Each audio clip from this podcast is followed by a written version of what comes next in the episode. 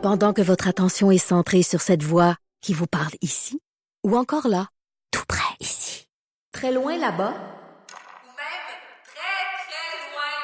Celle de Desjardins Entreprises est centrée sur plus de 400 000 entreprises partout autour de vous. Depuis plus de 120 ans, nos équipes dédiées accompagnent les entrepreneurs d'ici à chaque étape pour qu'ils puissent rester centrés sur ce qui compte, la croissance de leur entreprise.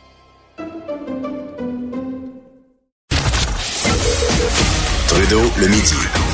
Joignez-vous à la discussion. Appelez ou textez 187 Cube Radio. 1877 827 2346.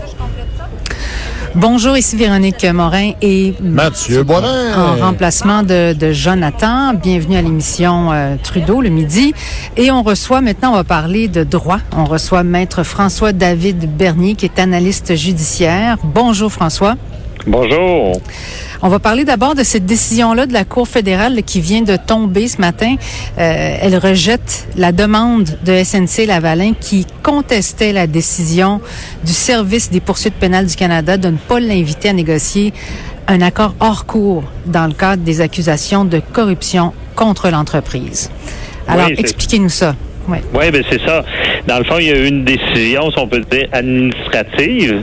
Euh, C'était pas un tribunal qui décide ça. C'est le donc euh, c'est le la, la, euh, Directeur des poursuites criminelles et pénales. Ouais, directeur des poursuites pénales, qui prend la décision de ne pas aller ben, justement avec l'accord de réparation qui est prévu dans le code criminel.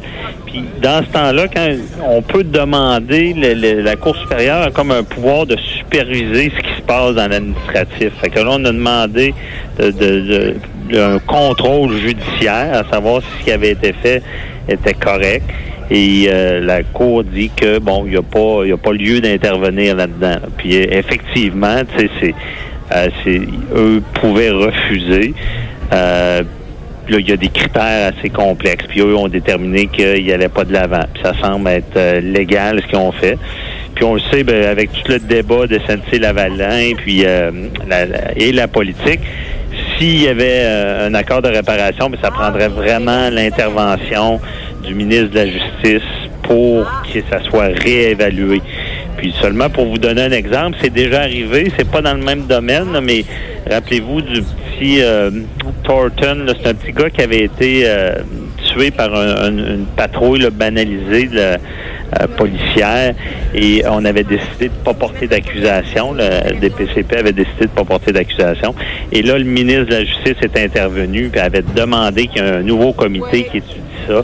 Et fi- au final, par la suite, le comité avait décidé de porter des accusations. Fait que ça, ça pourrait arriver dans le dossier de la SNC Lavalin, mais comme on a vu avec la controverse, ça prendrait euh, l'intervention du ministre. Est-ce que le SNC Lavalin a encore, dans ce dossier précis-là, encore un pouvoir d'appel euh, en Cour suprême ou ça se termine là, là, pour eux, là, ce- cet appel-là? C'est pas mal là. euh, il, il pourrait euh, demander à la cour d'appel, je me souviens bien, bien, mais ça, ça risque, je pense pas qu'ils vont y aller, parce que la Cour supérieure vraiment euh, peut contrôler, puis c'est tellement c'est difficile hein, parce que en tout cas je dirais pas dans les détails mais quand ils font un contrôle comme ça ils disent ben la, décision administrative ils savent quand même ce qu'ils font nous on intervient s'il y a des erreurs qui sont assez graves tu sais. et euh, on vi- on n'intervient pas pour des, petites affaires donc s'ils disent qu'eux, il n'y a pas de chance de succès, mais ils pourraient quand même aller en appel là-dessus puis dire ben, qu'il y, avait- il y avait réellement un problème. Mais honnêtement, je pense pas que la voie judiciaire va régler ce dossier-là. Comme je l'ai dit, c'est du politique. Là. Ouais, c'est ça. Super, très intéressant, merci. Euh, sujet suivant, Michel, vous voulez nous parler de Michel Cadotte? Ouais, mais Michel Cadotte, euh, les gens, euh, tout le monde a suivi ce dossier-là. C'est un dossier qui qui, qui symptôme. Ben, le- la, la- la juge l'avait dit, c'est pas un dossier de l'aide médicale à mourir, mais on dira ce qu'on veut. C'est Mhm, symptomatique en ce moment-là. Parce que, je le rappelle, l'aide médicale à mourir qui n'était pas permise avant, c'est un jugement de la Cour suprême, Carter, qui vient dire on doit donner ce service-là, sinon c'est une atteinte à la vie. Puis là, les gens disent pourquoi la vie, on, on enlève la vie. Non, c'est parce que si on donne pas ce service-là, ben, des gens pourraient être tentés de s'enlever la vie plus tôt que prévu, Oui. sachant qu'ils n'auront plus la capacité plus tard. C'est vraiment dans cet aspect-là. Là, évidemment, ben là, est survenu, euh, bon, on- il y, a- il y a une Il faut le problématique. rappeler, hein, que- que- il faut le rappeler pour nos auditeurs qui se rappelaient peut-être pas que Michel Cadotte, c'est l'homme qui est reconnu coupable le 3 février dernier d'homicide involontaire de son épouse Jocelyne Lisotte. Et puis euh, au- aujourd'hui, je pense que c'est le début des représentations pour sentence. C'est c'est ça, hein? Ben, c'est en plein ça. En, ce moment, euh, c'est le- on, on veut, il a été reconnu coupable d'homicide involontaire coupable et euh, on, c'est, on veut savoir quelle peine il va avoir. Et c'est pour ça que je dis c'est un dossier qui est symptomatique parce que justement, euh, on on n'était pas sûr s'il aurait pu être accusé, de- reconnu coupable de meurtre. Les jurés ont décidé que c'était un homicide involontaire coupable.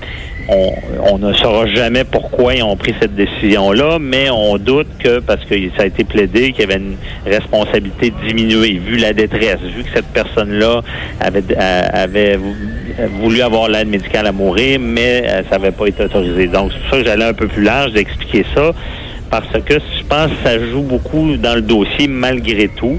Il y a une, forme de compassion dans, dans tout ça. Bon, il y en a qui disent... Puis comme je disais, Carter, le jugement de la Cour suprême, a réglé le problème dans le sens qu'on on permet l'aide médicale à mourir. Il y a un élément qui, qui, cause beaucoup de troubles aussi, c'est l'élément de fin de vie. Et aussi, on n'a pas réglé le- le- les problèmes en lien avec quelqu'un qui va avoir une maladie dégénérative comme l'Alzheimer. On ne peut pas d'avance euh, dire je vais je vais vouloir l'aide médicale plus tard. Donc c'est problématique. Et là, c'est ça. Les en ce moment, on doit déterminer sa peine euh, dans, dans, dans le sens que et là, il n'y a pas de minimum comme avec un meurtre deuxième degré, par exemple, ce serait minimum 10 ans avant de demander la libération conditionnelle. Là, Là, dans ce cas-là, il pourrait ne pas faire de prison, ça serait surprenant, là, mais euh, ou c'est des braquettes. Souvent, on, va estimer là-dedans que c'est des homicides involontaires coupables comme ça, ça peut aller en 2, 7 ans, à l'extrême 10 ans. Donc, tu sais, c'est des plaidoiries pour démontrer d'un côté la couronne on va dire bon ben c'est grave ce qui est arrivé parce que dans notre système malgré la compassion qu'on peut avoir euh, on, doit donner l'exemple on n'a pas le droit de se faire justice et là c'est un geste grave on a enlevé la vie. Et de l'autre côté de la défense on va dire c'était quelqu'un qui était troublé mentalement qui était en détresse puis là, on revient avec le débat, justement, un peu de l'aide à mourir qui n'était pas permis. Euh, on revient avec le débat des aidants naturels qui, on sait, euh, il y a une problématique. Souvent, ils sont un peu désemparés euh, vis-à-vis de tout ça. Aujourd'hui, on va déterminer quel genre de peine il y aura.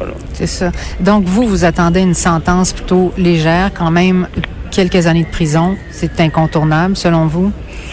Euh, ben, il y a des bonnes chances qu'il y ait de la prison ferme, parce qu'en plus, dans ce domaine-là, vu qu'il y a eu de la violence, euh, il peut pas faire de la prison, euh, comme on dit, euh, dans la collectivité. Il peut pas faire de la prison chez lui. Ça a été changé en 2011, donc c'est s'il y a de la prison, ça sera de la prison ferme. Mais c'est vraiment dur à dire parce que, tu sais, c'est deux deux opposés. Là. Mais c'est sûr que pour, logiquement, il faut quand même donner l'exemple. Puis ça, c'est important dans une peine. Il faut que ça soit dissuasif. Et là, ici, c'est... Donc, de la prison, c'est dissuasif. Il y a des bonnes chances, mais ça suit. Tu sais, on a vu euh, dans le procès Latimer, là, je sais pas si vous vous rappelez, c'était un homme qui, a- qui avait tué sa fille, qui était Oui, atteinte d'une maladie grave. Ça avait fait Oui. beaucoup, beaucoup jaser. Puis je pense qu'il y a eu un moment où est-ce que il y a un juge qui a refusé de sentencer, de donner une sentence à, à- à Oui, Latimer. c'est ça. Puis par après, la, la Cour d'appel a, a donné cette sentence-là. Mais aujourd'hui, la juge le dit, euh, dit Salvo, c'est c'est une des plus des, décisions les plus dures qu'elle aura à rendre parce que c'est, encore une fois, je rappelle, c'est il y a une forme de compassion, c'est pas une excuse, mais ça peut jouer euh, dans, dans pour déterminer une peine, parce qu'on sait les, les peines, c'est, le charabia, là, c'est ça doit faire comme un gant. C'est, chaque accusé a une peine, puis ce qu'on veut, ben c'est donner une punition, après ça le réhabiliter, être sûr qu'il recommence pas. Puis par la suite, ben il y a un élément aussi que lui, ça va être plus dur, cet élément-là, c'est de donner l'exemple aux autres pour pas que quelqu'un soit tenté de faire pareil. Fait à Puis ça- suivre dans ça. Ouais, puis ça risque de durer longtemps, ça, les représentations? Ben, Est-ce que c'est plusieurs jours? Non, j'ai- pas le détail, mais j'imagine que ça va être aujourd'hui. Je pense pas. C'est comme un petit procès. C'est comme c'est pas comme le procès là. Donc c'est c'est un plus petit procès. là. Aujourd'hui, on en on, puis même quand on détermine la peine, ce qui est intéressant, c'est qu'on entend euh, les, les familles de la victime aussi. Là, il y a des lettres qui sont déposées du fils euh, qui, qui dit qu'il a perdu sa mère. C'est très, très émotif. Ça veut pas dire que le juge euh, doit respecter ce que les gens lui disent, mais il y a une oreille à dire qu'est-ce quel genre de sentence les victimes, les familles des victimes verraient. Et euh, d'après moi, ça va durer toute la journée. Puis par la suite, ben, c'est sûr que le juge ne rendra pas une décision sur le banc qu'on appelle, parce qu'il va prendre ça en délibéré. Parce qu'évidemment, c'est un gros travail qu'elle va avoir à faire, puis il va falloir qu'elle elle elle- ait la tête froide pour rendre la bonne décision, puis motiver. Puis il y aura une, autre date où est-ce que elle va rendre sa décision, puis lire le jugement, savoir qu'est-ce qui, euh, attend M. Cadotte. Excellent. On va passer à votre prochain sujet et c'est dans la région de Québec et même partout au pays. Là, ça a été, euh, quand il y a eu la tuerie de la mosquée, ça a fait le tour même du, du monde. Et là, vous voulez nous parler d'une date la semaine prochaine, lundi. Il y a une date importante, là. même si la, la peine est connue. Il y a des, une date importante qui s'en vient le lundi. De la Ouais. Bissonnette, oui. Dans le Alexandre. dossier d'Alexandre. Bissonnette, excusez-moi, oui. Oui, Alexandre Bissonnette, euh, le tueur de la mosquée de Québec. Euh, effectivement, c'est que il y a eu un jugement euh, presque historique là, de, de 240 pages où est-ce que, rappelez-vous, le juge, euh, on, on se demandait si c'était minimum 25 ans ou s'il allait à 150 ans, puis euh, pour la l'inadmissibilité à la libération conditionnelle. Et là, il est arrivé, tout le monde a été surpris, les juristes aussi. Il est arrivé à dire, ben, euh, l'article est inconstitutionnel, donc on pensait que ça allait être 25 ans, parce que rappelez-vous, c'est le cumul, hein, on cumule 25 plus 25 avec le nombre de, de meurtres, De- on peut dire. De, de victimes. C'est ça, de victimes. Et euh, là, lui avait dit, ben, je vais réparer cet article-là. Et là, tout le monde avait dit, ah ouais. Et là, il a modifié, c'est un, un- un- un pouvoir ouais, de oui. common law que le judge, judge make là, euh, que peu de juges se servent. Et là, lui, il s'est servi de ça pour réparer l'article. Il a donné 40 ans minimum. Et là, ce qu'on va savoir lundi, d'ici lundi, c'est est-ce que les partis vont appeler- amener ça en appel. tu sais. C'est, OK. euh, mais on, on sait, on sait que sûrement, oui, il y a trois, il y a trois intéressés. Il y a Bissonnette. Euh, lui, Bissonnette, c'est sûr que je pense que vous savez qu'il est en protocole anti-suicide à, à l'hôpital, à- pas l'hôpital en prison. Puis je sais pas s'il va si loin. Peut-être qu'il voudrait pas d'appel parce que dans le procès, on a toujours vu qu'une de ses préoccupations, c'était beaucoup sa famille. C'est sûr qu'aller en appel, c'est tout le, le- tout ça va rester dans les médias des années encore. On va en parler puis en parler, c'est certain. Peut-être Ouais. que lui, mais d'un autre côté, il n'y a rien à perdre parce que à 40 ans, il sort, il est assez âgé là. Il pourrait peut-être essayer d'avoir son Si. 25 ans minimum. Ouais, Ouais. si, ça, effectivement. Ben, merci beaucoup. ça. On va suivre Puis- ça certainement lundi. Hein. Ben, c'est Euh, Ouais. Puis Euh, euh, continue, euh, maître Non, mais je voulais seulement finir. Il y, a, il y a aussi le procureur général. Ça, c'est sur la constitutionnalité de l'article, à voir si on y avait le droit de faire ça, le juge.